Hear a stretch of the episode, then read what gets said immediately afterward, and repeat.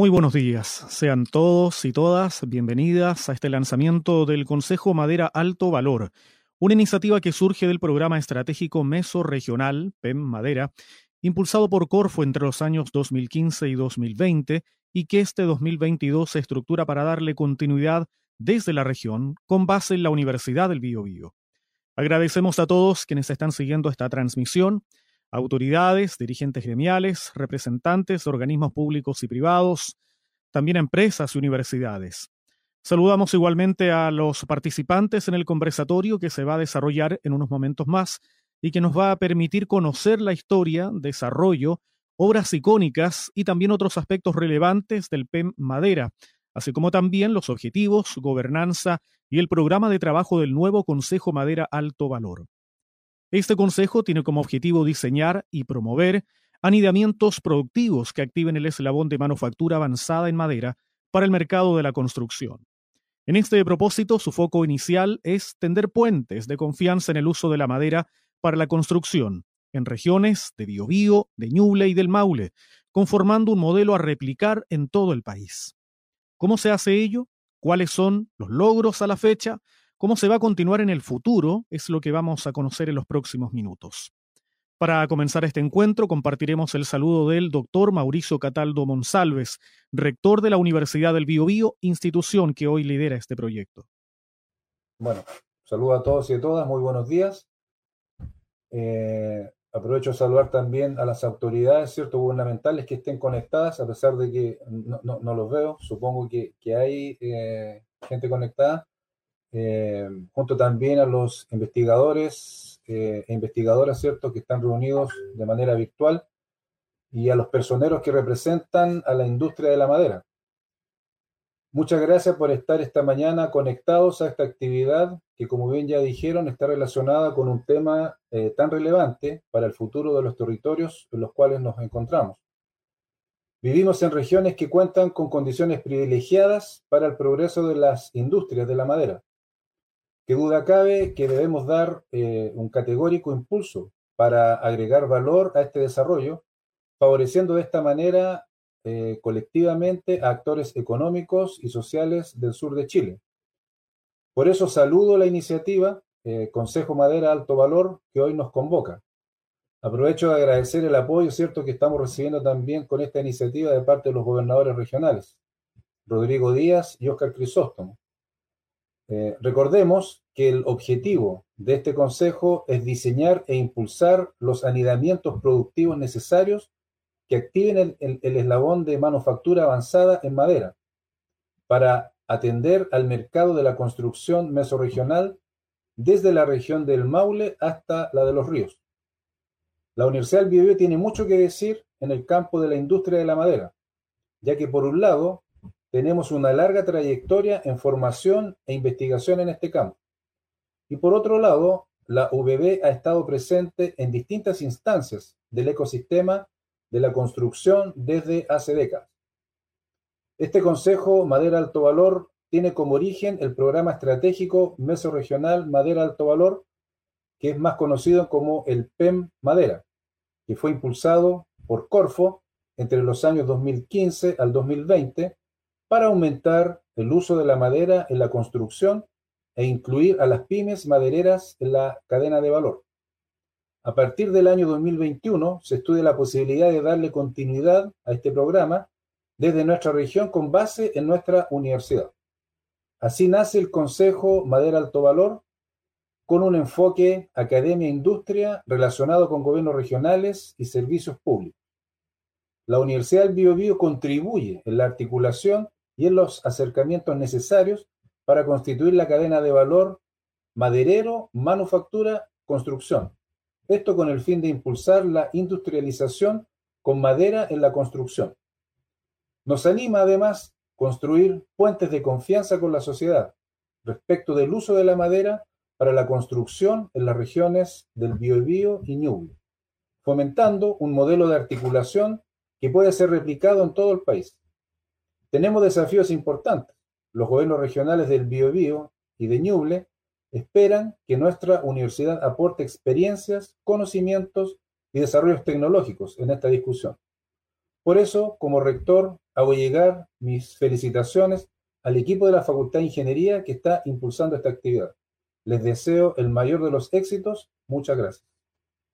Agradecemos las palabras del doctor Mauricio Cataldo Monsalves, rector de la Universidad del Biobío, institución que lidera este proyecto. Gracias, rector.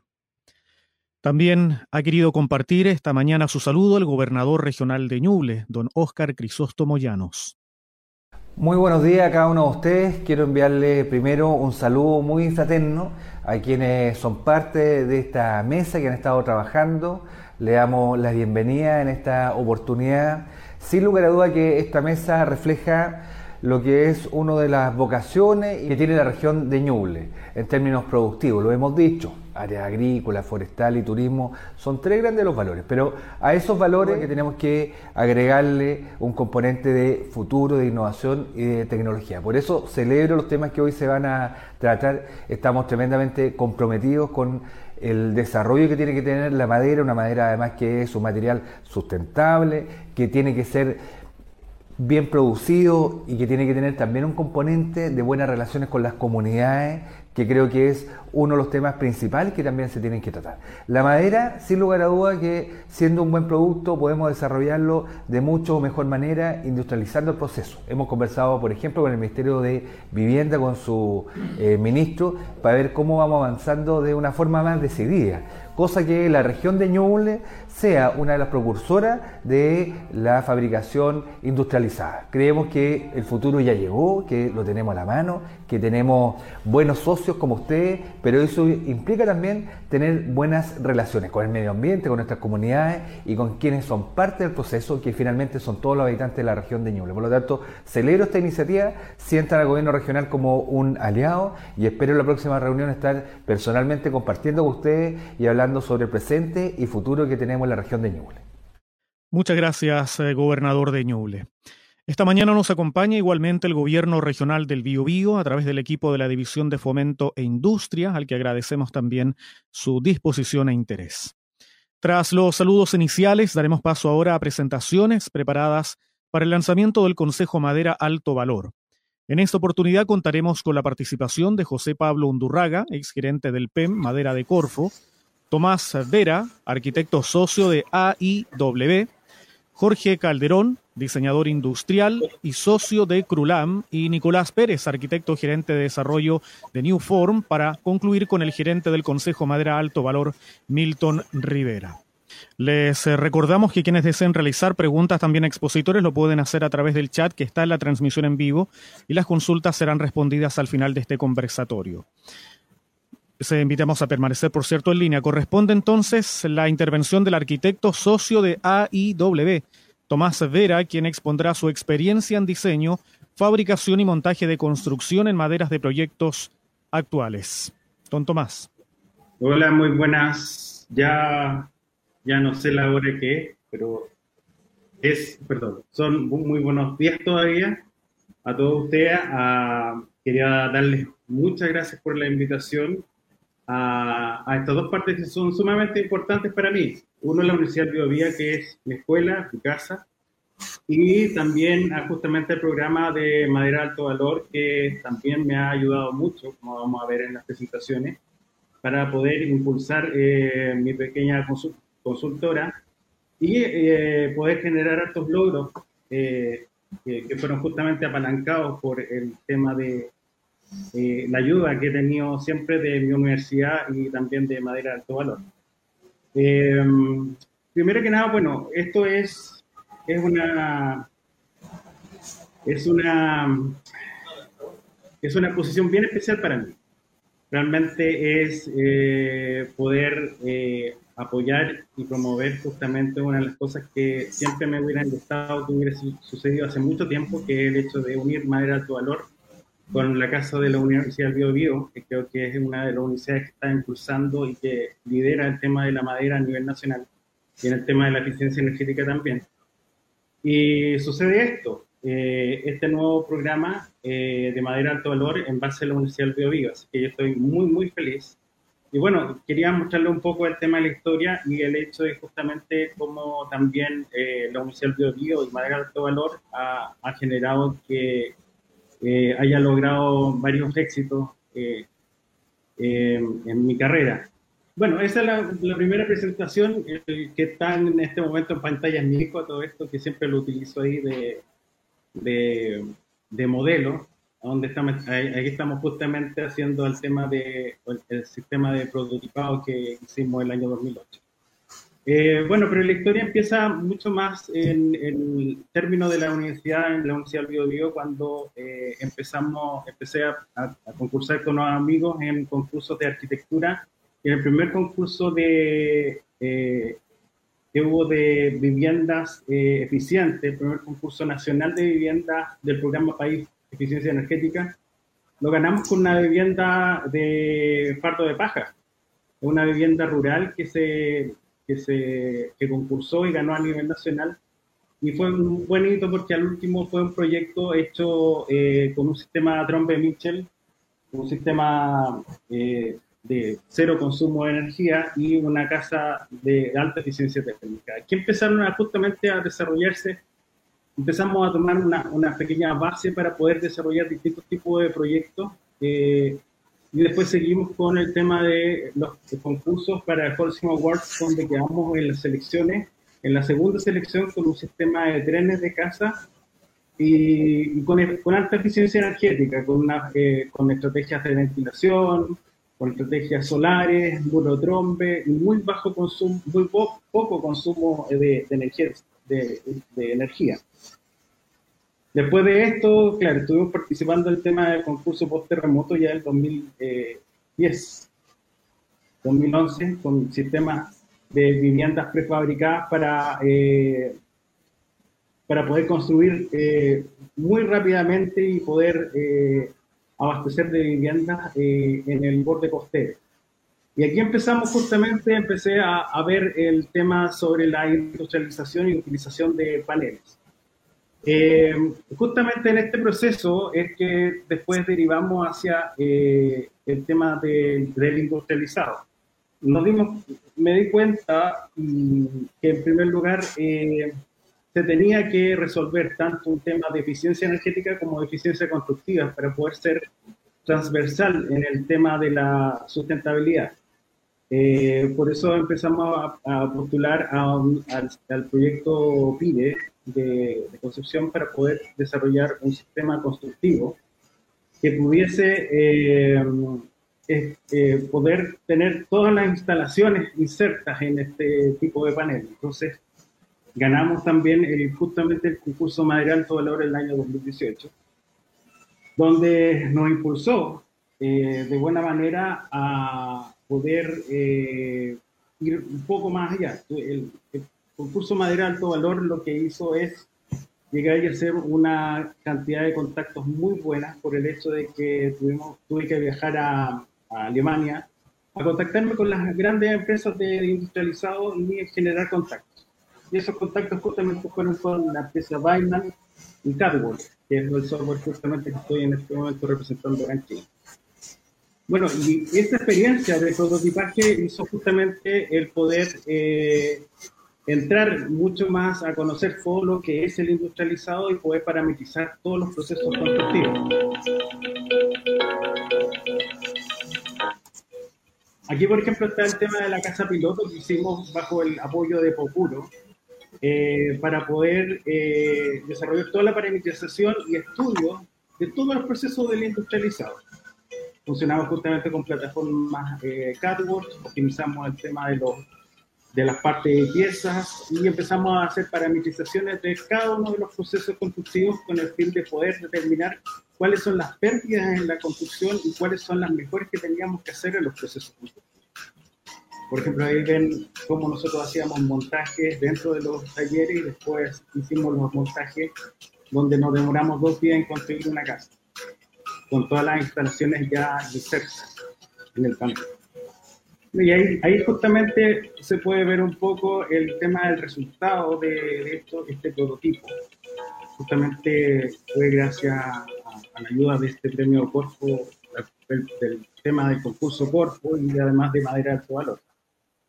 Después de este proyecto, que al último pasó justamente la gran tormenta del estallido social y el, tema de la pandemia, es que en primer lugar AIW empezó a hacer el tema de asesoría. Eh, entré a trabajar a Patagual Home, una empresa nueva que está en camino a Coronel, donde en primer lugar yo sabía que se estaba trabajando con unas personas de Alemania y justamente fui allá a tocar puertas para poder conocer qué es lo que se está haciendo y me fui a presentar a, poder llegar a, trabajar con ellos. Bueno, y ellos vieron el tema, todo lo que habían hecho y justamente empecé a trabajar con Tobias eh, que es el hijo de Don Hansler Ott, el dueño de Weimann, la empresa más grande de máquinas de industrializado del mundo.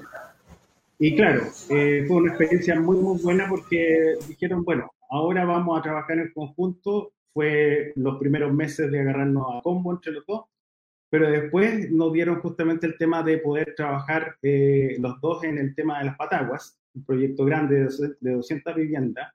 Esta es la primera etapa.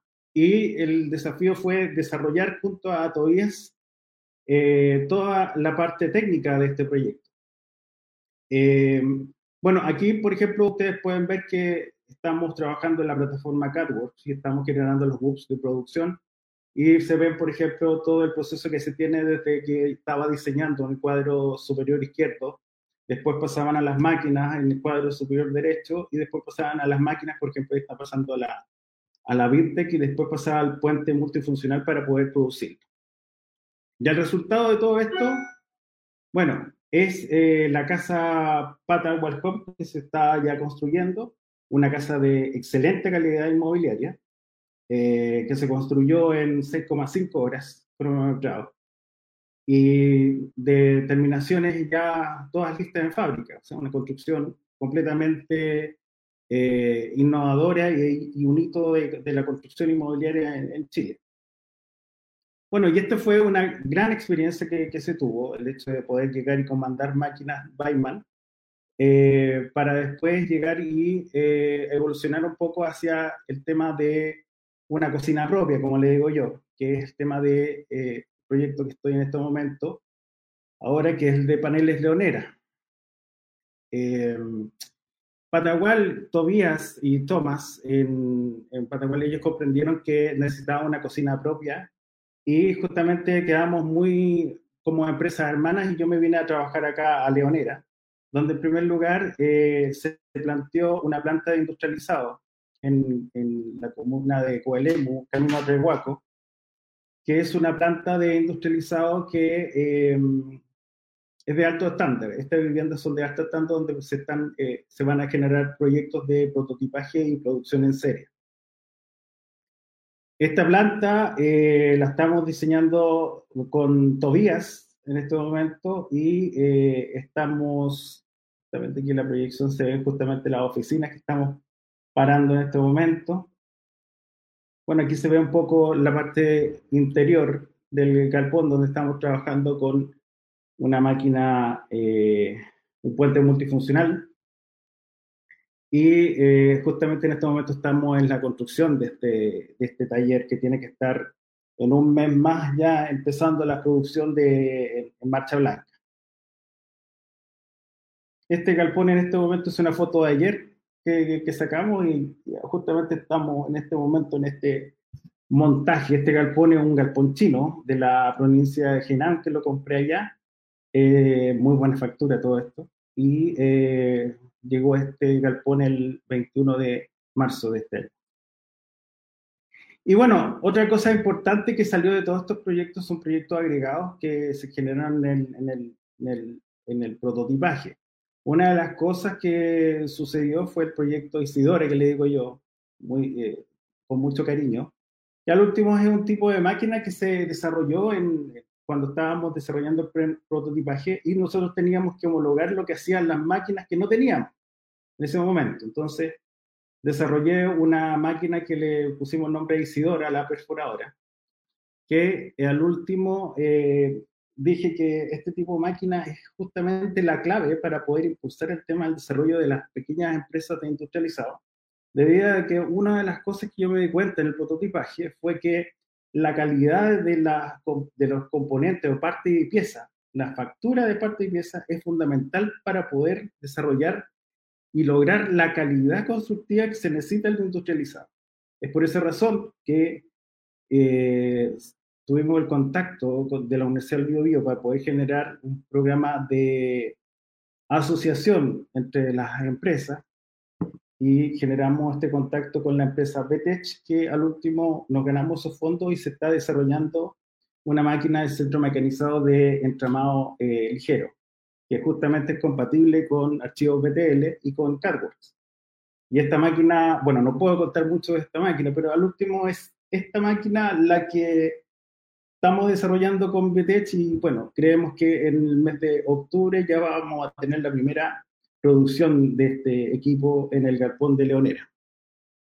Bueno, y eso es más que nada el, el tema de la presentación que les quería decir. Una de las cosas fundamentales de esto el hecho de que en todo este camino que se ha desarrollado siempre ha estado el apoyo del gobierno, siempre ha estado el apoyo de la Universidad del Biobío, siempre ha estado el apoyo de Madera de Alto Valor. De hecho, justamente todos estos contactos que se han hecho han sido desarrollados eh, bajo el alero de, estas instituciones, por lo cual es sumamente importante el hecho de seguir promoviendo el, estos programas de, apoyo a las pequeñas y medianas empresas de, la región. Bueno, eso era toda mi presentación. ¿Aló? Muchas gracias, Tomás. Perfecto. Le agradecemos. Gracias. Le agradecemos esta exposición entonces a Tomás Vera, arquitecto, socio de AIW. ¿no? Los invitamos a permanecer en línea, por cierto, a Tomás. Para seguir avanzando con nuestro conversatorio, damos la palabra ahora a Jorge Calderón, diseñador industrial y socio de Crulam, experto en sistema constructivo CLT. Jorge se va a referir a las obras icónicas desarrolladas por el PEM Madera. Don Jorge. Ya, perfecto. Eh, voy a tratar de ser breve en un transcurso bastante largo que tiene que ver con el programa de madera de alto valor. Eh, voy a pasar algunas imágenes más o menos rápidas y recuerdo algunas cosas que parten a propósito de la instrucción del CLT acá en Chile, por allá por el año 2011, bastante tiempo. Eh, una de las cosas más importantes que era para nosotros en su oportunidad, junto con Juan Marcus, era saber qué pasaba, si era posible que nosotros pudiéramos introducir esto, el CLT en Chile. Entonces, por lo tanto, eh, necesitábamos saber cómo es cómo se usa, en qué casos podría usarse y en ese momento en el mundo todavía estaba partiendo todo esto. Y por supuesto nosotros también partimos. Y estas son nuestras primeras experiencias de SLT fabricado en Chile. ¿Ya? Eh, pero me quiero pasar de inmediato ahora, porque contar la historia de cómo llegamos aquí podría estar horas. Entonces, y me hago las siguientes reflexiones. Ya sabemos cómo se comporta el CLT. Sabemos, se hicieron una cantidad enorme de ensayos en su oportunidad térmicos, acústicos, estructurales y de todo orden, en tanto la Universidad vivió como en otro, en el IEM en Santiago, para saber cómo tenía que tener esto, que era importante. Después trajimos una serie de profesionales que nos permitieron conectar, como fue el profesor Ario Chicotti y otros más, profesores de otras empresas, empresas e instituciones extranjeras, que nos permitieron corroborar de que lo que estábamos haciendo iba en ese sentido y que estábamos en el lugar correcto, por el camino correcto. Entonces hicimos pruebas, pudimos comprobar tanto en IBM y aquí en Chile, y comparar que todo esto que estábamos haciendo aquí en Chile era equivalente a lo que se hacía en Europa en esos años. Y también hicimos unos ensayos no necesariamente normados, ¿ah? pero eran ricos. Entonces, ya sabemos ya qué es la madera, qué significa la madera comparado con otros sistemas constructivos. Las ventajas que lo que tiene la madera en su volumen, madera masiva, y cómo se comporta comparado con el ladrillo y el hormigón, que es el sistema tradicional de acá en Chile. Y también lo vimos de la misma manera eh, que pasaba desde el punto de vista acústico. Bueno, reflejado todo esto, se envuelve todo esto al final en unos aspectos que son muy relevantes. ¿Qué ventajas tiene la solución constructiva con CLT o madera masiva? Precisión, que también lo mencionaron el otro opositor antes, la planificación obligada, industrialización obligada también, la rapidez que eso significa y que en paralelo podemos trabajar con la construcción del componente que después va a, montar en la obra y pero eso también significaba que muchos profesionales tienen que estar involucrados en una obra. Otro aspecto muy importante también, y que en algún momento pasa a ser importante, que usando madera respecto al hormigón, llegamos al mismo resultado por dos caminos distintos, contaminando o descontaminando, que sería el caso de la madera, porque la madera es un reservorio de CO2. En cambio, el hormigón es un emisor de CO2. Bueno, llegamos al mismo camino con dos materiales distintos. Ya sabemos eso. Y sabemos también la necesidad de construcción que hay en Chile. Entonces, esa respuesta que puede dar este país podría ser emitiendo CO2 o capturando CO2, reflejando.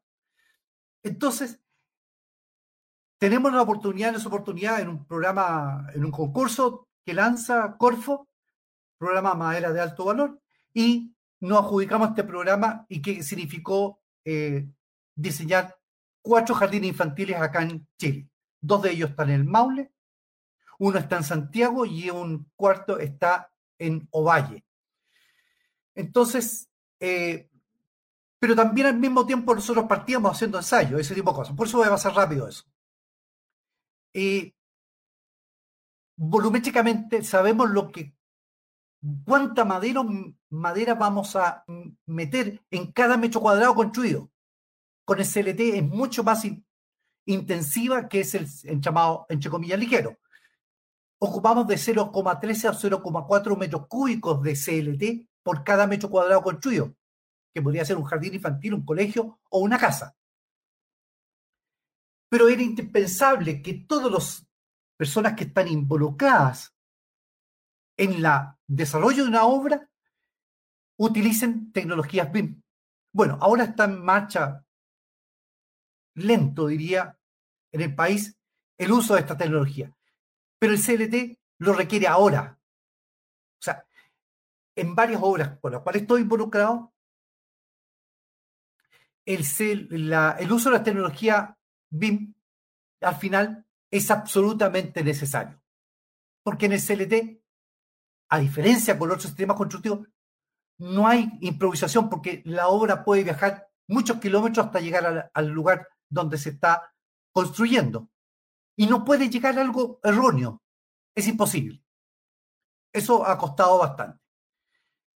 Esto, por ejemplo, muestra dos camiones aquí en Coronel, donde las primeras ensayos para una casa que vive en Santiago. Y evidentemente en la obra se realiza solo el montaje y todo el mecanizado se realiza en la fábrica. Por lo tanto, no se puede llevar una fábrica a la obra, que es lo tradicional que es una construcción. Tradicional en hormigón, ladrillo, lo que sea. Incluso de madera, que se hacía. El CLT o en, la, en madera masiva no lo permite. Esto, por ejemplo, un contenedor que se está cargando hace pocos días atrás de una obra que viajó a Casablanca. Entonces, eso significó que la planificación de una obra, como este caso eh, en un cuartel de bomberos en la ciudad de Parral, aquí en, en la región de al lado, el nivel de detalles es, es muy similar al tradicional, pero mucho más intensivo. Uno no puede dejar nada a, para que la obra resuelva el equipo que está haciendo el montaje. La obra, la obra la hace un equipo que hace el montaje. No lo hace un equipo de maestros tradicionales. Quienes van a la, a la obra no es el equipo tradicional, reitero. Esto es una casa que, hicimos montaje en Santiago, que se hizo todo acá en Coronel y después se montó en Santiago. Y por supuesto, la obra tenía que estar lista. No podía haber errores. Estas imágenes son de uno de los jardines infantiles que eh, construyó eh, Cortelima en su oportunidad y se construyó aquí en la Cortelima hasta aquí en esta misma región o en Ñuble. Y se construyó uno de estos jardines en eh, Cauquenes y el otro en Ovalle. Por tanto, no había lugar, nunca hay lugar para este sistema constructivo para errores, para ajuste en obra. Eso, es, eso que es muy común en la construcción tradicional, rompe completamente con lo tradicional. Estas son imágenes de este jardín que está en Ovalle, si mal no me equivoco. Debo estar confundido con las imágenes, pero, pero no importa. Hay dos que ya están en construcción, que ya se construyeron, perdón, incluso fueron ya inaugurados. Entonces, ese trabajo fuerte de ingeniería, arquitectura, procesos industriales, se hace en una fábrica. Y en el montaje lo que se hace es exactamente como dice la palabra, montaje. Y por supuesto, hay un equipo de trabajadores, tres, tres trabajadores, no más, o cuatro como máximo, un equipo de trabajadores que hacen el montaje utilizando ciertas herramientas o equipamientos, nos permiten que esto se realice en obra por un equipo no altamente especializado, con una buena dirección necesaria, absoluta, sí. Y equipos que nos van a permitir montar esta obra, cualquiera sea, sea una casa, un jardín o lo que fuere. Y el uso correcto de los adecuados y herrajes claramente indicados. Por lo tanto, Mira, aquí estoy mostrando una imagen que es la ampliación de la Facultad de Arquitectura de la Universidad Bio Bio, que fue hace varios años atrás, y lo único que está hecho con CLT es la losa entre el primero y segundo piso. La gente que transita por esas oficinas no tiene idea que los pisos son, entre comillas, de madera. Lo habitual sería que dirían, oye, esto es madera, suena. Bueno, CLT no es así. Hay otra cosa importante, tanto para los jardines como otras obras, nosotros comparamos con Cartagena y que este es un factor importante. El tiempo. El tiempo es notablemente más reducido en una obra con madera masiva, y en este caso los jardines infantiles, comparado con un, una Cartagena tradicional de ellos. Se reduce fácilmente a un 60% del tradicional. Eso cuando exista suficiente y tiempo, más tiempo de experiencia. Hoy día todavía no lo logra, pero perfectamente posible. Esta es una imagen recogida en un diario de esta región cuando se inauguró el jardín infantil en Cauquenes. Estas son obras ya hechas, inauguradas y que nos permiten demostrar este programa, lo interesante de este programa, que más no fue un programa de investigación de Corfo, fue un programa donde se volcó toda la experiencia y expertise del equipo y los profesionales involucrados a una obra en concreto. Diseñamos y después se construyó la obra. Y aquí participaron varias empresas, una de las cuales va a exponer un poco más adelante. Estas son las imágenes del jardín infantil de Cauquenes, si mal no equivoco. Sí, exactamente. Y podemos ver que está íntegramente, obvio, construido. Se ve blanco, pero en realidad es CLT recubierto con eh, yeso cartón. Se hizo un jardín en Curicó, hay otro diseñado para Ovalle, que ya está construido, Cauquenes que está construido, y hay otro en Santiago, que ese también está pronto a licitar. ¿Ya? Ahí está el equipo que trabajamos para el diseño de, este, de estos cuatro jardines. Pero nosotros quedamos aquí. Después pasaron unos años, unos meses o años, y también con el programa de madera alto valor, a través de Copeval, esa oportunidad, nos ubicamos el equipo de trabajo el diseño de un cuartel de bomberos, que en estos momentos lo estamos entregando. Probablemente se licite durante este año. Este es un cuartel de bomberos en la ciudad de Parral. El primero, el segundo se va a hacer en el Maule, en la misma región, y un tercero también en el Maule, de cuartel de bomberos. Pero por lo menos uno más está completado ya para la, su construcción. Este ya está hecho y estamos terminando aspectos administrativos para la licitación. Que podemos ver planos, en fin, eh, y detalles de ese tipo. Este es una muestra de cómo va a ser ensamblado, ¿ah? eh, que está extraído de unos programas que mostró Tomás Vera y, y hay otros más, por supuesto. Hay varios.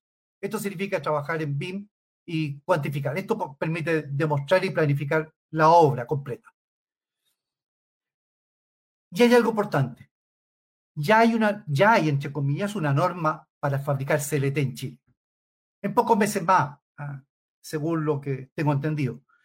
Eh, por lo tanto, está el marco normativo para este nuevo material.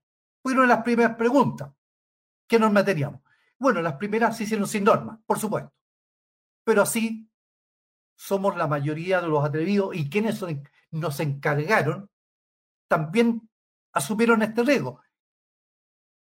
Este no es un riesgo, no es un riesgo muy grande, es un riesgo calculado.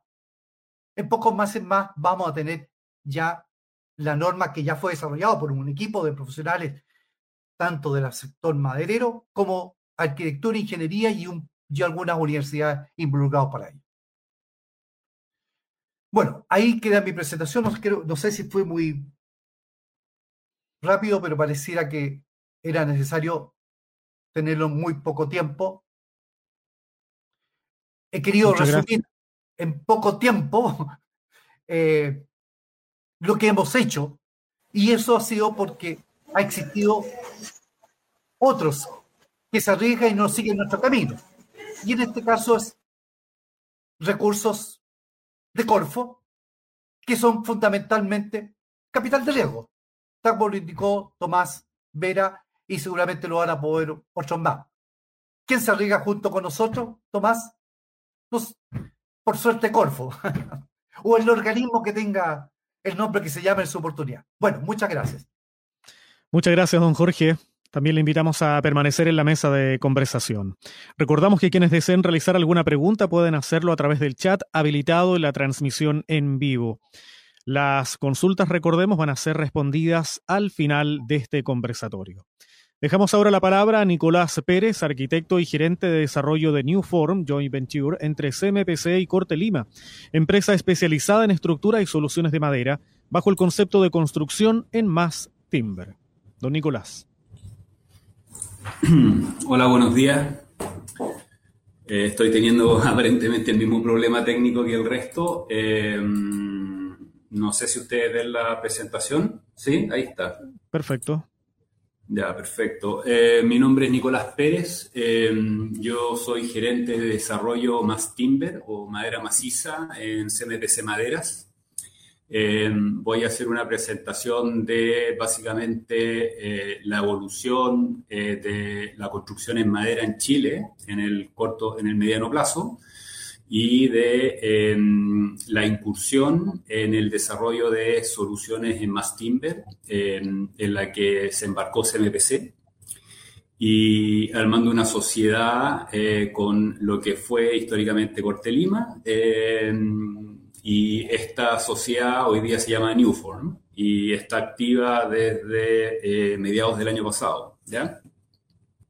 Em, este, esta es una primera eh, lámina, eh, son antecedentes que CBBC valoró en su minuto básicamente vinculados a los beneficios de la construcción en madera. Se puede ver en el gráfico a la izquierda que la productividad de la construcción está completamente desalineada respecto a la productividad en la economía global y en los procesos industriales en general. es una productividad que, está, que ha estado estancada en el tiempo. Por otro lado, sabemos que el sector de la construcción es responsable de aproximadamente el 40% de las emisiones de CO2 a nivel global. Eh, el acero como tal eh, representa aproximadamente el 3% de las emisiones a nivel mundial eh, y el concreto del orden entre, los, entre 5 y un 8%. ¿ya? La industria de la construcción es una de las más contaminantes y en Chile solamente representa aproximadamente un 34% del total de emisiones. Y nosotros estamos notando que hay una tendencia global fuertemente marcada por la, por la sostenibilidad como vector de crecimiento. Eh, básicamente vemos que últimamente eh, la sustentabilidad eh, es un elemento que aporta al producto y que influye en la decisión de compra de eh, edificaciones o productos varios. Cuestión que hasta hace muy poco tiempo no sucedía. Em, em, la, prefabricación off-site eh, mejora la productividad hasta en cinco veces. Eh, básicamente como una reacción a la baja productividad de la construcción eh, y tiene un impacto en los tiempos de construcción de entre un, entre un 25 y un 50%, solo en lo que es prefabricación. ¿ya? Ahora, la prefabricación no es propia de la madera, hay soluciones en hormigón armado y también hay soluciones en acero, pero la madera es el único eh, material para la construcción sostenible a gran escala. ¿ya? ¿Por qué? Porque hay volumen y básicamente porque es un, es un recurso renovable. Eh, a ver, algunos atributos eh, de la construcción en madera o en madera sólida son varios. ¿ya? Eh, la, madera tiene básicamente la, la, mitad de la conductividad técnica que puede tener el, el hormigón armado, de tal manera que eh, construir, llegar a una vivienda de alto desempeño o de bajo consumo energético en madera es bastante más simple que en hormigón o en acero. ¿ya? La brecha técnica es significativamente menor en un edificio de madera. Eh, eso claramente tiene un impacto en el, consumo de energía eh, y eh, en, obra se reducen los, los, tiempos de construcción, se reducen los costos y los riesgos, hay bajísimo residuo en obra en una, en una faena donde se aplica la industrialización eh, la madera particularmente almacena carbono y devuelve oxígeno a la atmósfera. Hay una serie de beneficios eh, fisiológicos y psicológicos eh, en, habitar en edificaciones en madera. el performance bajo ruido y bajas molestias durante la construcción es una faena de construcción poco invasiva para el entorno. Eh, la protección contra el fuego es bastante, bueno, bastante buena. En madera sólida lo primero que sucede es carbonización de la superficie, de tal manera que la penetración del fuego es baja.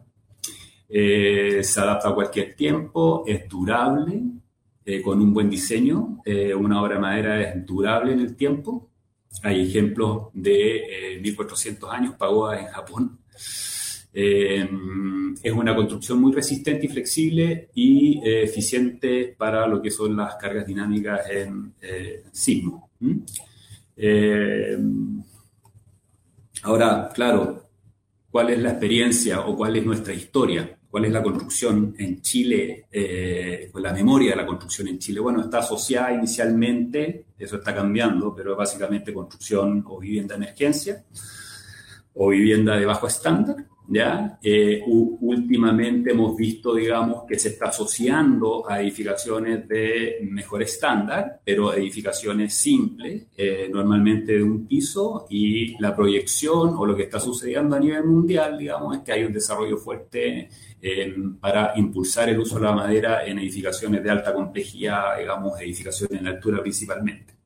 Entonces, en Chile nosotros tenemos eh, hasta hace poco se asociaba, digamos, a la madera con, eh, con construcciones de bajo valor. Eso está cambiando y la proyección es eh, que la madera pueda estar asociada a edificaciones de alto estándar.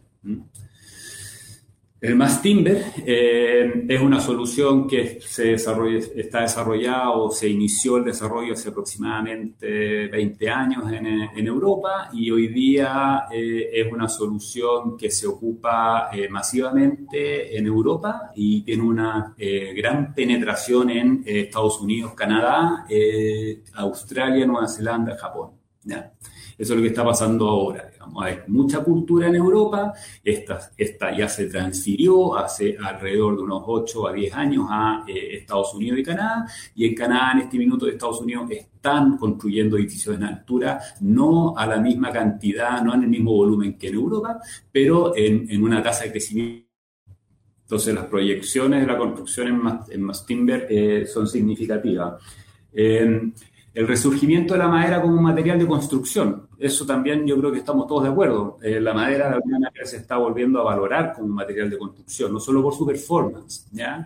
Y acá yo voy a eh, presentar una, una, investigación en la que me tocó participar el año 2011, en, estando en Nueva Zelanda. Hicimos una... Em, una investigación multidisciplinaria en la que en el fondo se diseñaron eh, se diseñaron cuatro edificios, básicamente es la misma arquitectura modificada cuatro veces, eh, con distintos sistemas constructivos, y se hizo una comparación en el desempeño medioambiental de cada una de las edificaciones.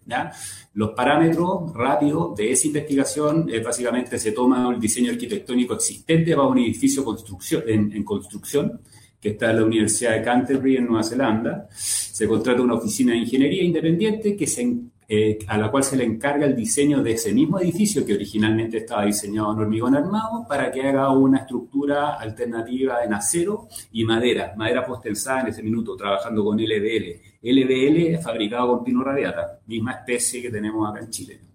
¿Ya? Luego, una oficina de arquitectura se le pide que sugiera terminaciones para estos edificios, ¿ya?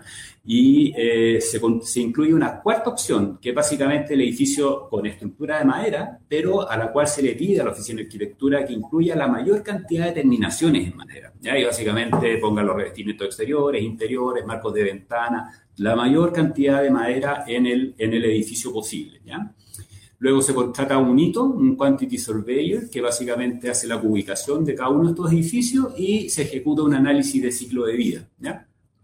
En conjunto con Sion Research en ese minuto, eh, en concordancia con lo establecido con la ISO 14040 y la 14044. ¿ya? Estas son las imágenes, el edificio de concreto arriba, el edificio de acero al medio y el edificio de madera tradicional, es decir, un edificio de madera eh, con estructura de madera, pero con terminaciones tradicionales de tipo fibrocemento, quiebradistas en aluminio, etc. Y abajo el edificio de madera más Donde todos los quebradistas, todos los revestimientos eran de madera sólida y ustedes pueden ver en el interior también la comparación de las imágenes de interior, donde eh, los muros, digamos, tenían elementos de terciado y lo mismo que los cielos, ¿ya? Ese es el edificio de madera más. Básicamente el resultado al que llegamos es que em, nosotros tomamos el, el eh, está, el, eh, el, carbono en eh, encarnado, digamos, o incorporado en los materiales, pero al mismo tiempo está el carbono secuestrado, digamos, ya es el carbono que saca de la atmósfera. Uno es mirar el proceso y cuánto carbono se emite durante el proceso de fabricación de cada uno de estos edificios y al mismo tiempo abajo eh, se toma el carbono que estaba, digamos, secuestrado en cada uno de estos elementos y después se netea en un balance en, la tabla inferior. Esto es construcción, no toma en cuenta operaciones, ¿ya? Y básicamente nosotros vemos que en, durante la, construcción de los edificios, incorporando cada uno de los, de, los materiales del carbono eh, equivalente, porque tenía otros, otros gases de efecto invernadero convertidos a carbono, en el edificio concreto eh, son eh, del orden de las 1.570 toneladas equivalentes de CO2. ¿ya?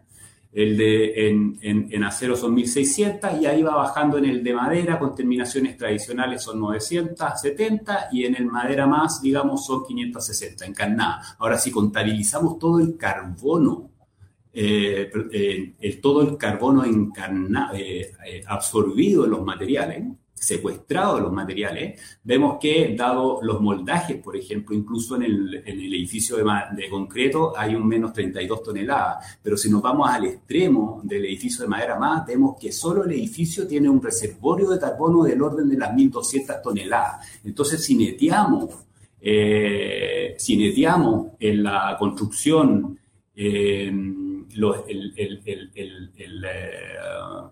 digamos, la huella de carbono de la construcción y los materiales del edificio y le restamos el carbono encarnado, llegamos a que en un edificio de concreto o de acero puedes llegar a tener un balance global de más o menos 1.600 toneladas versus un edificio de madera más donde puedes tener un eh, balance negativo de carbono del orden de las 600 toneladas.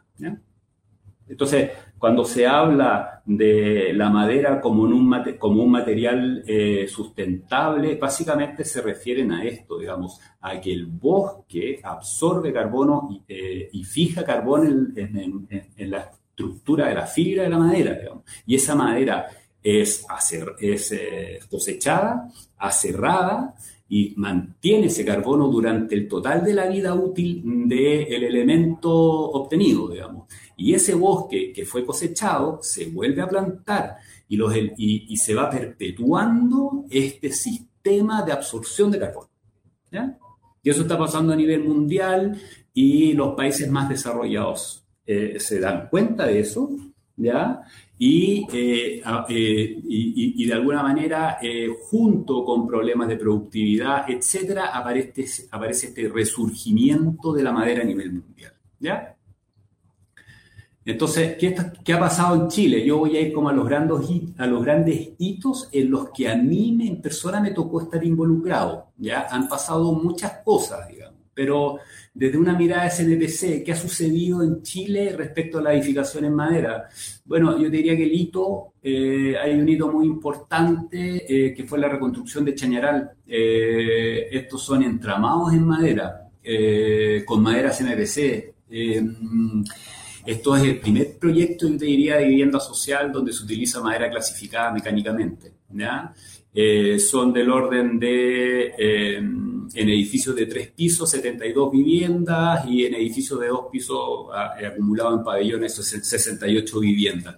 Esto se terminó de construir, si no me equivoco, el año 2013. ¿ya? Eh, así es el aspecto del edificio terminado, ¿ya? con terminaciones eh, direct apply que simulan eh, construcciones en hormigón, si se pudiera decir, digamos.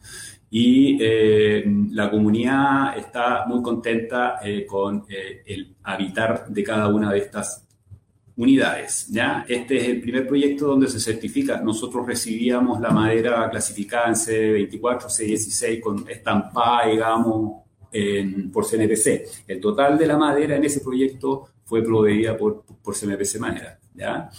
Ahora voy a saltar a Newform, que es este eh, joint venture entre CNPC con, una, con la parte, con, con, con eh, mayoría de la propiedad de la sociedad, y con Cortelima, digamos, que entra como un operador histórico, ya que ha sido mencionado incluso en la presentación de Jorge Calderón, donde hay una tremenda trayectoria acumulada en edificaciones más timber, y donde había una capacidad instalada que en la sociedad nueva, eh, Newform, eh, se está maximizando y se está potenciando. ¿ya?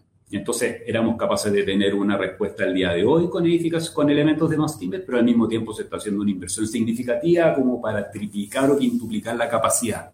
¿ya? Em, básicamente, eh, bueno, estas son, eh, marketing, básicamente, que, que, queremos cambiar la forma en la que se concibe la madera, ¿ya? la revalorización, queremos subirnos al loop de la revalorización de la madera, ¿ya? y queremos entregar soluciones constructivas en más timber, ¿ya? Y en eso aquí voy a detallar un poco más timber, principalmente el CLT, madera contralaminada y, y madera laminada, eh, GLT, ¿ya? O Glulam, ¿ya?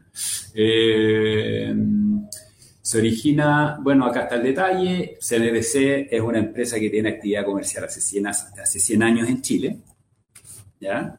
Eh, inició actividades hace aproximadamente 100 años. Eh, Cortelima es una planta que está operando hace aproximadamente 20 años, ¿ya? Y, juntos, digamos, armamos este nuevo emprendimiento. Eh, ¿Qué es lo que es el CLT? Bueno, los paneles de madera contralaminada básicamente son elementos estructurales en forma de paneles. Y la fibra se, eh, se prensan eh, cruzando la fibra entre capas, ¿ya? Entonces tenemos planos estructurales, ¿ya? Eh, básicamente los atributos es la capacidad de ser prefabricado porque pasa por un proceso CNC. Eh, se producen los paneles madre y los paneles madre entran a una línea de CNC. Entonces las desviaciones, son mínimas, cercanas a cero respecto al modelo BIM que originó el modelo de corte. Eh, hay una mayor rentabilidad por el tiempo, básicamente se simplifica la faena en obra y, eh, y, hay una reducción en el impacto ambiental por los temas que acabamos de conversar. Eh, toda la madera SMPC es trazable con certificados FCC. Y estamos trabajando en este minuto en hacer un certificado de huella carbono de cada elemento, de cada elemento eh, producido. Después está la madera laminada, que son elementos estructurales normalmente lineales de, del tipo pilares o vigas, o, eh, pilares o vigas, principalmente vigas, eh, donde la fibra está orientada en la misma dirección longitudinal al elemento constructivo que tiene una serie de eh, atributos, pero básicamente cuando llega un diseño hay un mix entre elementos de CLT, plano constructivo y elementos de madera laminada. Si, si hiciéramos, digamos, un edificio habitacional con eh, recintos pequeños, eh, podría ser eh, edificado en eh, CLT solamente. Pero cuando hay mayor demanda arquitectónica en edificios institucionales o edificios de, comerciales, digamos, aparece el CLT, el, laminado apalancando el CLT. Entonces nosotros normalmente estamos viendo edificios que normalmente son híbridos, digamos, es decir, tienen un porcentaje de hormigón normalmente en los shafts de escalera, digamos, y ascensores, que ayudan a eh, cumplir con la normativa de diseño sísmico al día de hoy en Chile, pero al mismo tiempo también tienen un combinado entre CLT y madera laminada, yo diría un 70-30 CLT, 30% madera laminada. ¿ya? ¿Cuál es el proceso eh, que tenemos instalado en, en, en Newform? ¿ya? Eh, básicamente tenemos un, un equipo que está a cargo de lo que es la conceptualización y la modelación. Hay, hay, una línea delgada entre estos procesos. ¿ya? Nosotros al día de hoy tenemos eh, incorporados al equipo a un eh, ingeniero civil estructural, ¿ya? Eh, full time eh, trabajando en Newform, más eh, arquitectos varios y dibujantes varios, digamos, que lo que hacen es el desarrollo BIM de las soluciones. Nosotros trabajamos con CADWORK, pero al mismo tiempo estamos apalancados con otros, otros software BIMs, tales como Revit, ArchiCAD, principalmente.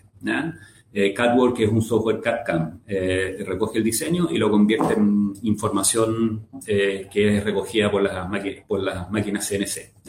Entonces, somos bastante potentes en, la conceptualización de los proyectos, en la modelación y en la fabricación. Y luego, aguas abajo, en lo que es montaje, damos asesoría en el montaje y para ciertos proyectos nos involucramos en el montaje.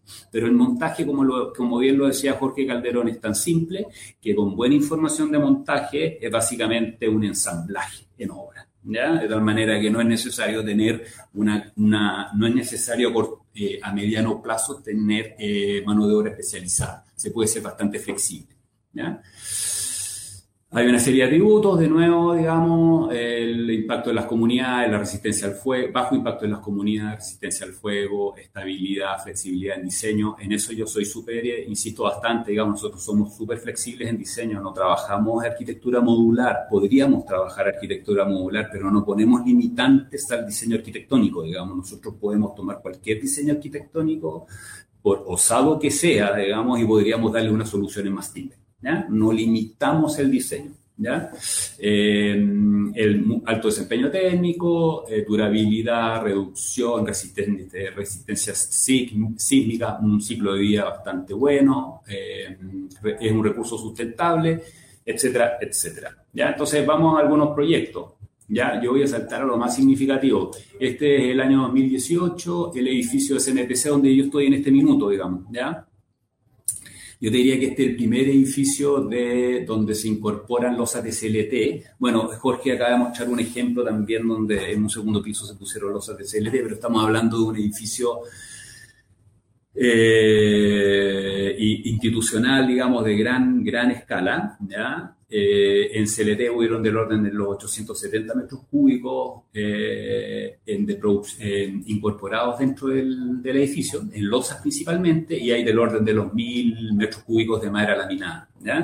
Yo te diría que al día de hoy este edificio debe ser la obra de madera más grande de Chile, me atrevo a decirlo. Este es un edificio que es principalmente madera, eh, tiene, tiene algunos elementos de hormigón armado, pero eh, en, sobre todo los chaps de escalera, pero en su totalidad eh, la estructura primaria es básicamente madera.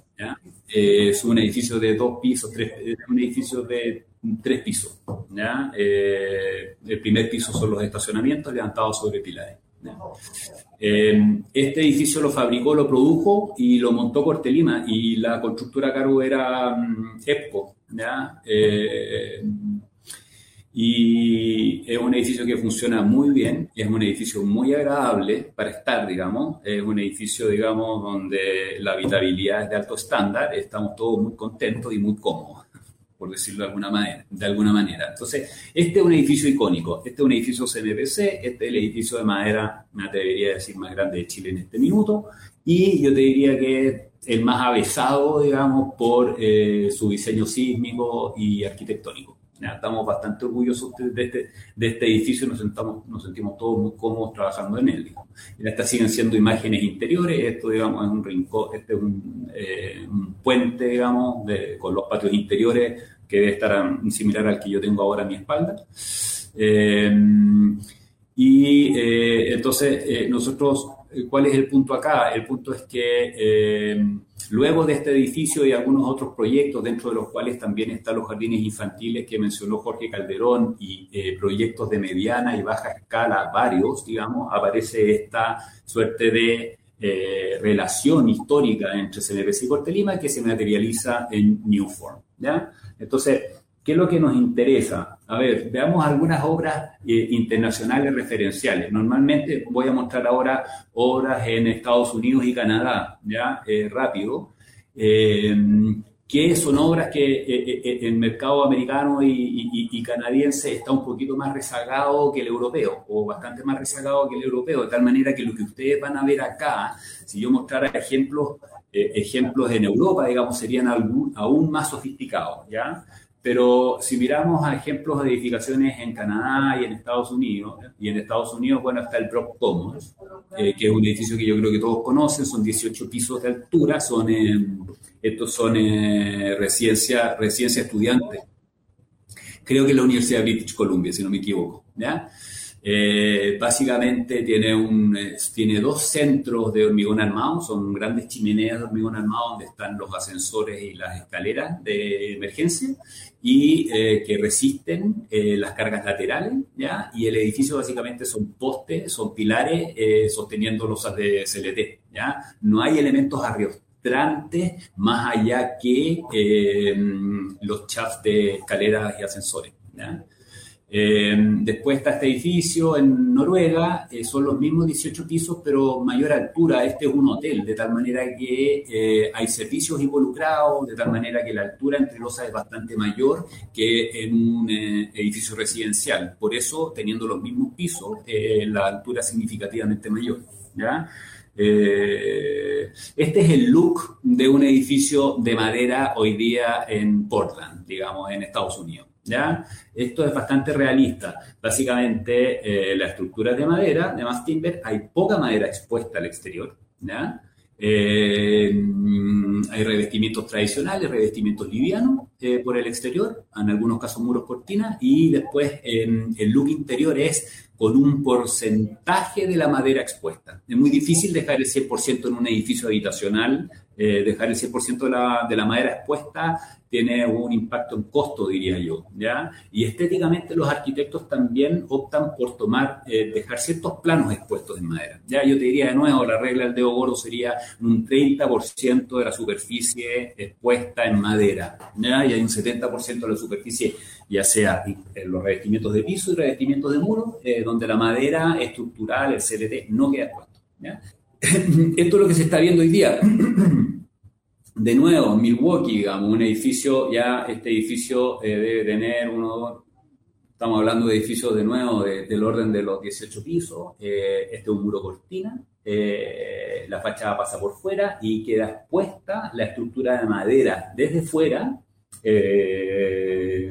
estos son edificios que no están diseñados en zona sísmica, de tal manera que no, no deberían eh, o no tienen los shafts eh, de escaleras en hormigón armado, no, no están diseñados para resistir cargas laterales significativas del tipo sismo, a mayor altura influye el viento, eh, pero básicamente el look es, son edificios donde la madera está contenida en el interior y hay revestimientos del tipo muro cortina, etcétera, que cubren y protegen la madera de del ambiente. De nuevo, estos son más o menos el look, digamos, este es un edificio residencial, pilares y vigas macizas en hormigón armado y losas de CLT. ¿ya?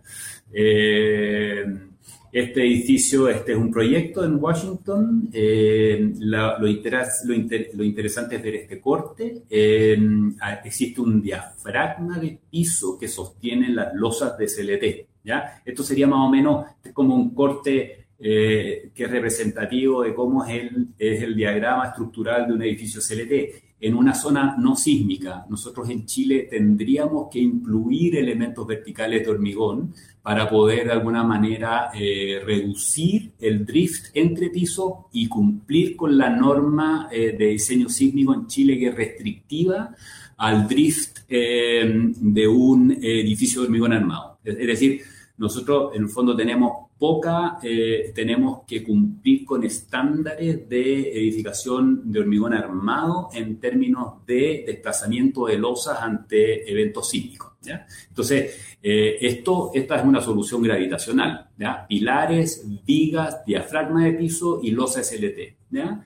Sumado a esto, para una solución en Chile tendríamos que tener los chafs de hormigón armado y algunos elementos arreostrantes del tipo diagonales de, de madera laminada o muros de CLT.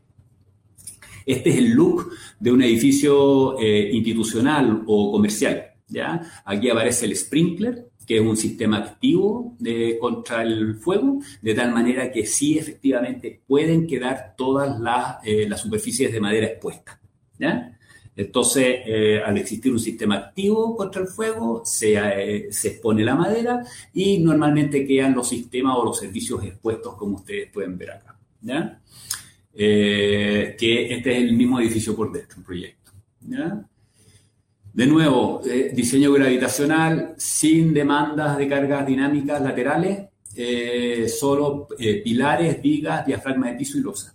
¿Ya? Eso es lo que más o menos se está viendo. Nosotros en Chile, claro, tenemos que sumar elementos a, y normalmente tenemos que sumar elementos de eh, hormigón armado eh, verticales a lo alto del total del edificio. Eh, esa, es, esa fue básicamente mi presentación. Yo un poco, mi énfasis era em, identificar este, este este resurgimiento de la construcción en madera a nivel mundial, cómo esto impacta en Chile, cómo eh, eh, capta esto, digamos, en base a un desarrollo de trabajo durante varios años y cómo, digamos, se arma la sociedad Newform, cómo se activa la sociedad Newform, los, los ejemplos principales en la historia de Newform y a qué aspiramos, digamos, cómo se ve un edificio de madera maciza en altura eh, y qué es lo que se puede hacer y qué es lo que se está haciendo a nivel mundial. Muchas gracias por la, por la oportunidad y quedo atento a cualquier pregunta y contacto en el futuro. A continuación invitamos a don José Pablo Undurraga, que nos comentará de la historia y desarrollo del programa estratégico mesorregional PEM Madera, impulsado por Corfo entre 2015 y 2020, el que ahora le da continuidad el Consejo de Madera Alto Valor con base en la Universidad del Biobío. Don José Pablo. Muchas gracias. A ver si pueden subir la presentación y poder eh, acompañarlo para, para hacer un reconocimiento a estos cinco años que tuvo el programa apoyado por Corfo y luego este, esta nueva, nueva evolución. Eh, estoy, estoy muy contento también por escuchar a Jorge, a, Tomás y a Nicolás. Creo que lo que se ha plasmado en estos siete años desde que partió el programa eh, tiene hoy día un fruto y tiene una etapa nueva. El programa nace buscando opciones de, de negocio para la pequeña y mediana empresa, para la pyme, pensando en aserraderos que pudieran incorporarse en el segmento de la construcción. Eh, y a poco andar, obviamente, nos encontramos con eh, otras condiciones, desde el déficit de abastecimiento, pasando por eh, la capacidad para, para, poder producir esa madera estructural. Eh, y, de esa, y de esa forma llegamos a una, a una etapa en la cual, desde todo el esfuerzo que se hace desde la oferta, se hace una evolución hacia la demanda. Vimos también las obras icónicas que, que comentó Jorge y y asimismo también la parte de innovación, eh, lo que se fue gestando en el, en el, el intertanto de este programa. Eh, yo estoy muy, muy orgulloso por, el, por, lo que se, por lo que se dio, por la invitación que, que, a mí se me hizo para poder incorporarme como gerente. Y, hoy día en esta, en esta instancia también hacer un, un cierre respecto a, lo que les mencioné en, en, la intervención anterior, que eh, había un compromiso por, por mi parte de poder eh, dejar instalado este programa. Yo soy un fehaciente que, eh, que no se podía perder capacidad regional de poder innovar, de poder incorporar a la madera y de poder integrarse en este encadenamiento. La próxima, por favor, Benjamín. Primero, reconocimiento a todos los actores de la gobernanza. Creo que este fue una fortaleza importante respecto a los gremios, eh, privados, también a los servicios públicos y a las universidades. Eh, el hecho, sin esta mesa, sin este grupo rector o directivo, no se habría podido gestar la hoja de ruta, que es la carta de navegación con la cual este programa se inició, y luego cómo poder tener presencia a nivel regional, tener presencia meso-regional, eh, cada uno de los, de los actores tiene, tiene, su propia agenda, por cierto, pero en conjunto tenía una sinergia interesante. Y, eso, eso se potenció después pensando en el ecosistema. Cuando yo hablo de esto es que cada institución, hoy si ustedes ven en qué está cada una eh, de, de, de, los miembros de esta gobernanza, hoy día cada uno tiene vida propia, eh, tiene condiciones, está trabajando por la construcción de madera o está ligado al negocio y eso yo creo que también se debe en parte también a este, a este impulso que dio Corfo en esta etapa. La próxima, por favor. Veíamos en el año 2015 los ejes estratégicos, imagínense la, evolución que tenía, desde buscar trozos para hacer río, valor agregado y estándar pyme, construcción en madera. Estábamos muy cercanos al bosque, pero después tenemos esta, esta evolución hacia la manufactura, al mercado, viendo el hecho de poder diversificar especies, pensando en que ya teníamos un déficit de un 20% todo evento para abastecer a la pyme post incendio del año 2017 y también por el hecho de que, de que se reduce esa oferta, disminuye los, diámetros de trozo y, la pyme tiene menos condiciones para poder eh, abastecer y, digamos, producir madera estructural. Y de ahí, obviamente, eh, ¿qué es lo que surge como algo importante? Son las empresas hoy día que están operando, Arauco, CMPC, maciza también, empresas, empresas con, con, un patrimonio adecuado y con una integración de negocio que ha sido, creo que es valiosa y la cual hay que, hay que impulsar. El mismo caso de Newford, Arauco también con su nueva planta SLT, eh, y eso es parte del desarrollo. Ahora, cuando uno va a la manufactura, a la construcción y obra, vamos a otro tipo de negocio, la bioenergía, vamos al tema de embalaje, pero en lo que nos centramos es principalmente en la construcción. La brecha, eh, a mi juicio, siguen, siguen eh, estando mientras, mientras no tengamos una incorporación o un cambio, incluso la transformación productiva de muchos aserraderos, eh, esto va a seguir ocurriendo y eh, hay un foco importante en esto, que hay, hay empresas, pymes que aún no se crean y hay que pensar en el nuevo eslabón y en el estalonamiento productivo, la próxima. La, la, evolución del programa, yo les mencionaba, nacimos desde la oferta eh, el año 2016-18, se hizo un desarrollo sectorial, la gobernanza priorizó 12 proyectos con los cuales se fue acompañando, pero eh, obviamente tenía que evolucionar. Y ahí viene el hecho de eh, ver las acciones desde la oferta del año 2019 y 2020, donde se focaliza el desarrollo regional y se focaliza la industrialización. Entendiendo que ya había cierta capacidad de manera estructural y lo que había que hacer era generar cierta confianza o eh, hacer una, una indicación respecto a eso.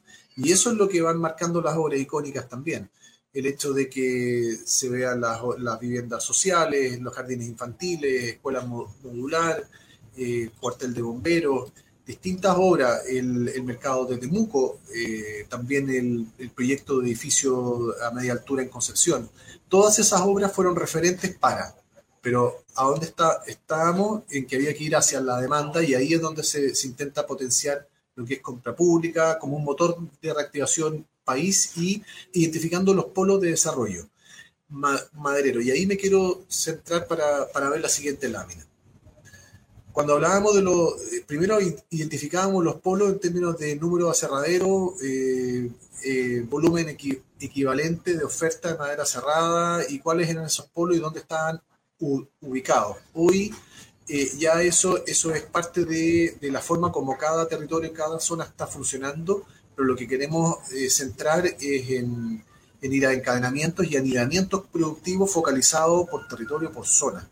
Eh, y ahí es donde, donde es la primera, el primer cambio o innovación respecto a cómo se venía tratando desde el programa apoyado por Corfu y es lo que viene en adelante que después el gerente Milton Rivera les puede comentar. La siguiente, por favor. A partir de eso habíamos caracterizado incluso el tipo de empresa y en qué condiciones podía operar. Hoy día yo sigo, sigo pensando que gran parte de, las empresas en un segmento bajo 10.000 metros cúbicos anuales eh, es muy, muy necesario que puedan rearticularse, reprogramar o bien transformarse productivamente porque el nivel de competitividad disminuye y eso afecta mucho la capacidad de operar. En el segmento amarillo, entre 10.000 y 100.000 metros cúbicos, están las empresas medianas en términos de, escala, que son las que hoy día podrían integrarse en la cadena y, algunas de ellas, Alto Horizonte, Leonera, eh, hay que decir, eh, eh, y, algunas otras empresas, hoy día tienen capacidad para poder integrarse en el prefabricado, pero ahí es donde está la, diferencia. Las empresas que entran a la, a la manufactura, eh, vienen principalmente desde la constructora hacia, hacia atrás, es decir, integrándose hacia atrás. Eh, hay, que, impulsar la integración hacia adelante, pero ver también cómo la conectamos con esta demanda que son las constructoras. Bueno, acá algo, algo a destacar es el ecosistema activado. Les, decía en la lámina inicial, los gremios forestales y de la madera eh, el, hecho, el hecho de Vivemad con nuevos puntos de colaboración. Hoy día hay una instancia que se llama Futuro Madera, junto a otro, a otro gremio. Hay un reposicionamiento también de la forma de relacionarse, lo que es muy positivo.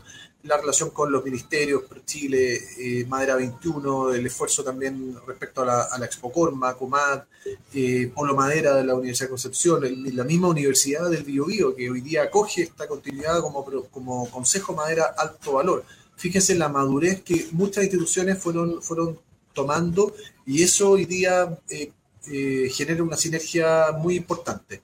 ¿Qué tenemos que hacer ahora? Es ir al mercado e ir a generar esa confianza.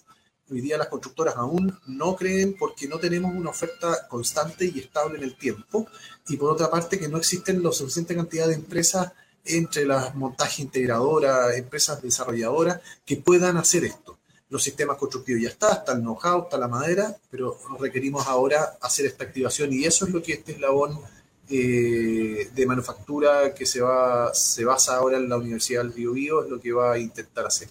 La próxima, por favor.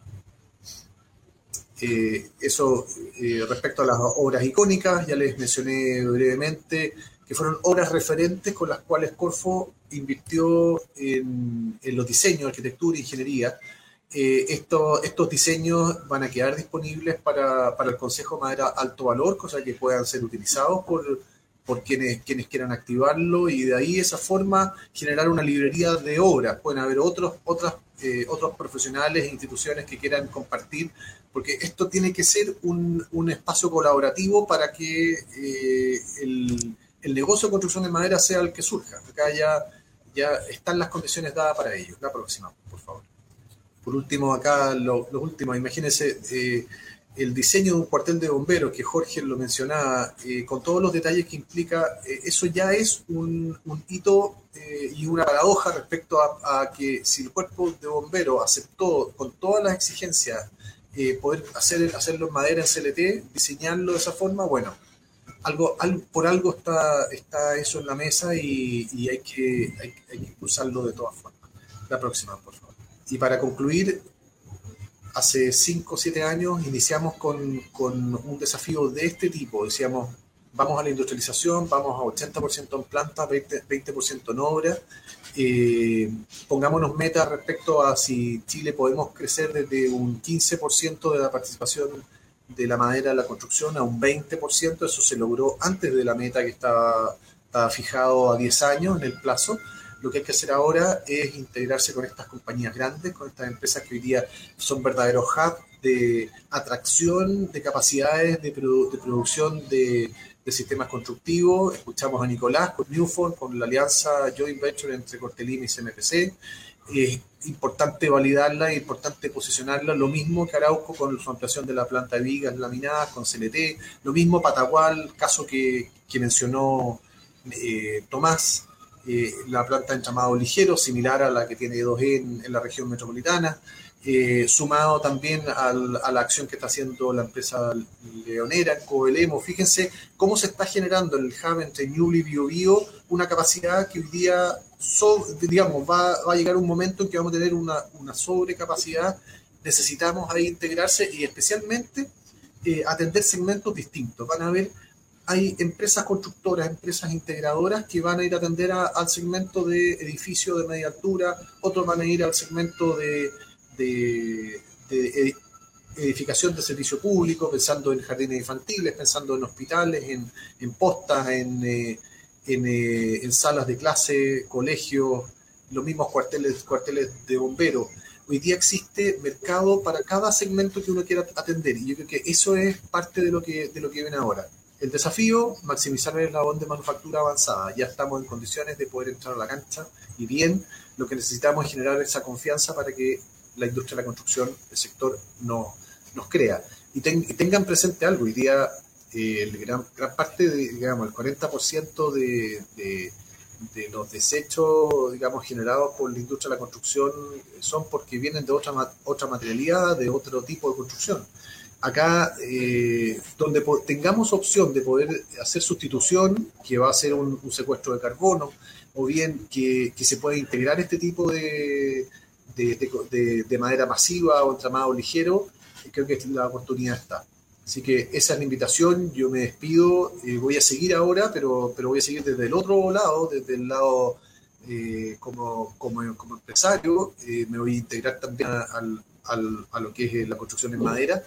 Ese, es el desafío que voy a tomar ahora en adelante y, obviamente acompañar a este Consejo Madera Alto Valor como uno de los, de los socios membresía y quiero agradecer sinceramente a, a Corfo eh, por, por, el apoyo, a Corfo Maule, eh, a toda la gobernanza que, que estuvo, estuvo acompañando y, que estuvo liderando este proceso y el mejor de los éxitos y bueno, esta carrera continúa, así que muchas gracias y, y que siga ahora la siguiente etapa de este Madera Alto Valor.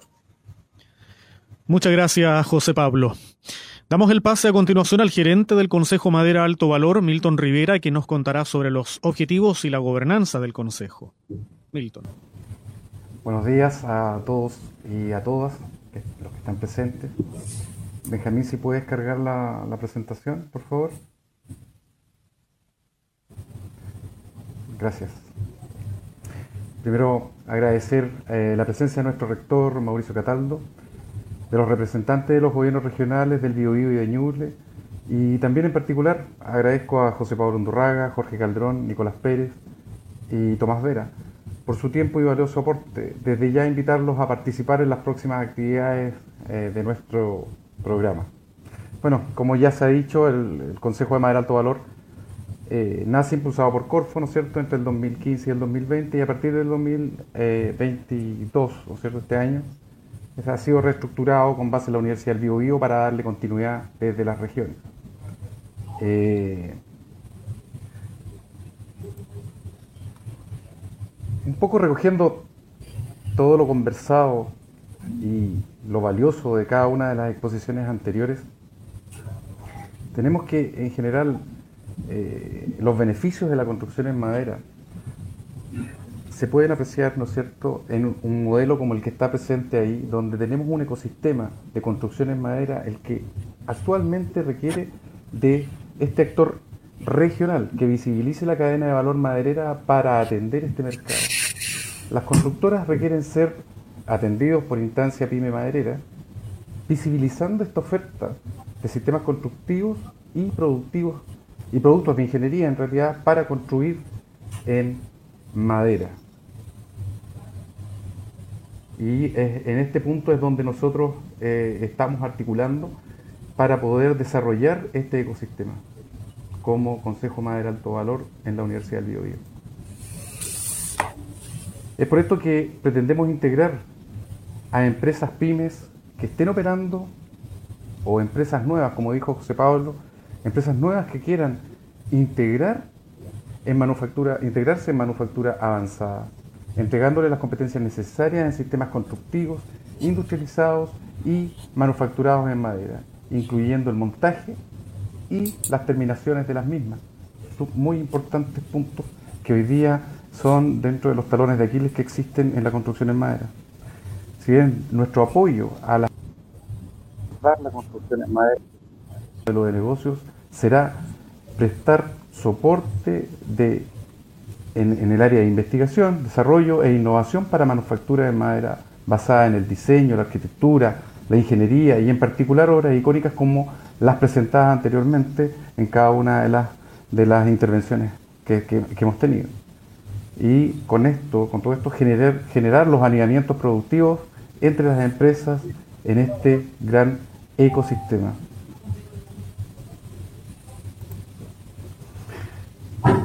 Para poder administrar el Consejo de Madera de Alto Valor, se definió la siguiente gobernanza. Tenemos un comité ejecutivo compuesto por la Universidad del Biobío, Corfo y tres socios fundadores, donde, como decía José Pablo Undurraga, él va a participar dentro de este equipo, comité ejecutivo del Consejo de Madera Alto Valor. También tenemos un consejo directivo conformado por los socios membresías del CEMAP, más la Universidad del Biobío. Esto es, muy, esto es muy importante porque nosotros queremos atraer estas nuevas empresas o las empresas que ya estén y transformarlas en socios de nuestro eh, Consejo Madera Alto Valor, transformándose ellos también en, en parte del Consejo eh, Directivo, que va a ser una instancia resolutiva, definiendo la construcción eh, y el camino a seguir al interior del, del Consejo de Madera Alto Valor. Nosotros, además, tenemos incorporado un Consejo Consultivo, y este Consejo Consultivo está conformado por la gobernanza del PEM que ya manifestó José Pablo y lo presentó. Por otro lado está eh, el, financiamiento del programa que se, que, se, que se necesita, ¿no es cierto? Por un lado necesitamos generar eh, y postular a fondos concursables y por otro lado se requiere el aporte privado con un valor referencial para las empresas que se hagan socias del SEMA. Finalmente tengo el punto, un punto importante, relevante dentro de todo, los socios del CEMAR además de participar en la gobernanza del programa, podrán disponer de una cartera de proyectos icónicos con sus detalles a replicar. Además, podrán tener un maestro de licitaciones y proyectos, tanto públicos como privados. También se dispondrá de una plataforma de madera online que visibilizará oferta de productos madereros. Con todo esto, nosotros buscamos crear una oferta de manufactura en madera para sistemas constructivos y sus soluciones. Con esto, generaremos una activación en la demanda por el uso de madera en la construcción. Además, la universidad incorporado, ¿no es cierto?, todo lo, que dispone la Universidad del Biobío, generaremos empaquetamientos que son estos, acompañamientos y capacitaciones necesarias para abordar el modelo de transformación productiva hacia la manufactura avanzada en madera. Y por último tenemos un desarrollo de proyectos privados, donde podemos aprovechar toda esta eh, capacidad que tiene la Universidad del Biobío y este potencial de la Universidad del Biobío y que permitirá también ayudarnos a postular a proyectos concursables. Bueno, un poco José Pablo hablaba de esto, nosotros hoy día tenemos una proyección, queremos comenzar a trabajar en los aniamientos productivos que eh, nos vamos a focalizar, ¿no es cierto?, inicialmente en la región del Biobío, Ñuble y Maule, y a posteriori generaremos, ¿no es cierto?, también los, lazos para poder eh, generar estos anidamientos productivos en la región de la Araucanía y los ríos. Finalmente, les dejo mis datos a todos los presentes y quiero agradecer también a una audiencia importante que tenemos en promedio aproximadamente sobre 40 personas las que están en estos momentos conectados y eh, han permanecido eh, eh, en, esta, en este conversatorio y en este lanzamiento del Consejo de Madera Alto Valor. Así es que ahí están mis datos, los invito a participar con nosotros, a ser parte del Consejo de Madera Alto Valor de la Universidad del Biobío. Ahora me gustaría invitarlos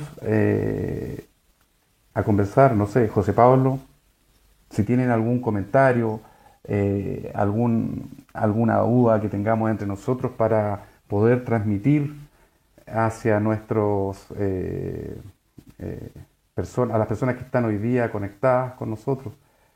No sé, José Pablo, te doy la palabra, sabiendo que, estás, por, estás bastante lejos, así que no sé si todos saben, pero José Pablo está en Corea en estos momentos, que por eso tuvimos algunos, algunos detallitos en la transmisión, pero se agradece la presencia de todos y bueno, algún comentario, José Pablo, respecto a, a tu presentación. Por ejemplo, puede ser importante decir que tú estás allá en Corea haciendo una presentación importante. Sí, bueno, gracias Milton. El, la, razón por la que estoy acá en Corea es porque fui invitado por el Congreso Forestal Mundial la FAO eh, para poder exponer justamente lo que fue el, programa impulsado por Corfo y la continuidad también que tiene y cuáles han sido el caso de, Chile como un país pequeño con, con, industria desarrollada, exitosa, pero que requiere de integración y que ahora eh, da, da, el siguiente paso eh, hacia, hacia la industrialización, así que ha tenido muy buena recepción eso. Y, también el hecho de, poder eh, validar que la universidad pueda acoger el programa en esta etapa, el consejo en este caso, porque ya es una relación ciencia-industria. Eh, y yo le llamo así porque aquí se requiere transferir capacidades, hay conocimiento y lo que tiene que hacer la industria es tomar la confianza respecto a que existen actores que sí están hoy día disponibles para, para hacerlo. Y esos actores son las empresas Hub que yo les mencionaba, eh, la misma universidad con la capacidad de diseño, arquitectura, eh, de construcción, eh, de madera, imagínense tres, cuatro, cinco facultades que integradas y generan una sinergia muy, muy potente.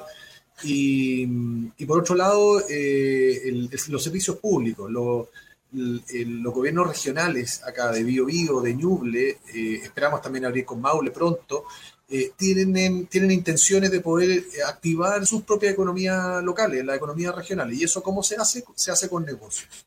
Se hace con licitaciones, se hace con instalando esas capacidades y también activando fomento. Que, que eh, dependiendo de la zona donde sea también se puedan integrar y crear pymes que hoy día no existen. eh, nos vamos a, dar cuenta de eso. Y algunos aserraderos que ya están incluso haciendo su propia transformación van a estar integrados en ello. Eh, necesitamos otro tipo de profesiones, arquitectos, diseñadores, ingenieros que estén integrados en esto. Necesitamos mecanización, necesitamos digitalización. Eso es industria 4.0. Hacia ese enfoque es donde hoy día tenemos que ir. Eh, la madera está, están todas las condiciones. Tenemos que hacer la activación y ser muy inteligentes, hábiles en poder integrar esas capacidades. Eso, sí que agradecido por, eh, por esta invitación, por acompañarlos y te doy la, la palabra de Milton, y, y, alguna intervención que pueda existir. Gracias. Yo solo quiero agregar, José Pablo, a lo que tú comentabas, eh, la variable constructora, las, variables las variables inmobiliarias, que también eh, probablemente quieran integrarse, ¿no es cierto?, con la manufactura avanzada para poder ellos mismos disponer de sus de su materialidad para la construcción. Nicolás, Jorge, Tomás, les dejo la palabra si quieren hacer algún cierre, algún comentario en particular para ya ir eh, terminando nuestra, nuestro lanzamiento. Solo dar las gracias por la, por la instancia y la invitación. y espero estemos en contacto para futuros desarrollos y, y mucha suerte con el, con el trabajo que están sacando adelante. Muchas gracias, Nicolás. Eh, por supuesto que sí. Díganos, Tomás. Sí, por la misma, eh, eh, lo mismo. felicitaciones por nuevamente este tipo de asociatividad. felicitaciones por, por, eso y que en primer lugar, bueno, cuente con nosotros también para cualquier cosa, para poder ser parte de, la, de este consejo directivo del CEMAP. Vamos a conversarlo acá y bueno, queremos avanzar ahora que estamos en un desafío muy grande después de la pandemia, eh, que tenemos que resolver, que ahora justamente nos llegó la gran oportunidad de impulsar el tema de la madera en la construcción. Y ya está todo dado para eso. Así que muchas gracias por la invitación y mucho éxito. Le agradezco eh, mucho a usted. Jorge, adelante. Mira, eh, yo quiero decir una sola cosa, que quiero, trato de resumirlo en unas pocas palabras, lo que quisiera hacer. Eh, creo que lo que mejor refleja es que digamos que el, con, el futuro de nuestro país se construye con madera. No sé si, se entiende un poco. Eso, el futuro de la construcción tiene que ser con madera, es con madera. No sé, hay que poner una frase. Pero para que ello ocurra, las universidades tienen un rol importante si es cierto, la Universidad vivió es de madera, por así decirlo. Pero hay muchas oportunidades que han tenido, no tan solo la Universidad del Biobío, todas las universidades de este país, para impulsar la madera y vemos cómo se construyen monstruos que producen una cantidad gigantesca de CO2 en sus actuales construcciones al interior de las universidades. Y esta debería ser la forma como las universidades se apoderan de este material construyendo con madera. El futuro tiene que ser con madera. Muchas gracias, Jorge. Les agradezco a todos y obviamente eh, ten por hecho que vamos a estar en comunicación. Sus sus participaciones y su conocimiento es muy importante para nosotros. Sergio, te doy la palabra para que des las, últimas palabras al cierre. Muchas gracias. a todos y a todos los presentes. Gracias, Milton. Estamos llegando así al final de esta transmisión. Agradecemos nuevamente a los expositores de esta mañana por sus respuestas, sus presentaciones que entregaron también una mirada global a los orígenes, al desarrollo, a los avances y los desafíos del Consejo Madera alto valor, continuador del programa estratégico mesorregional PEM Madera. Gracias también a todos quienes nos han acompañado en esta transmisión. Les invitamos a seguir en contacto con nosotros a través de la página web maderaaltovalor.cl. Muchas gracias y que tengan una muy buena jornada.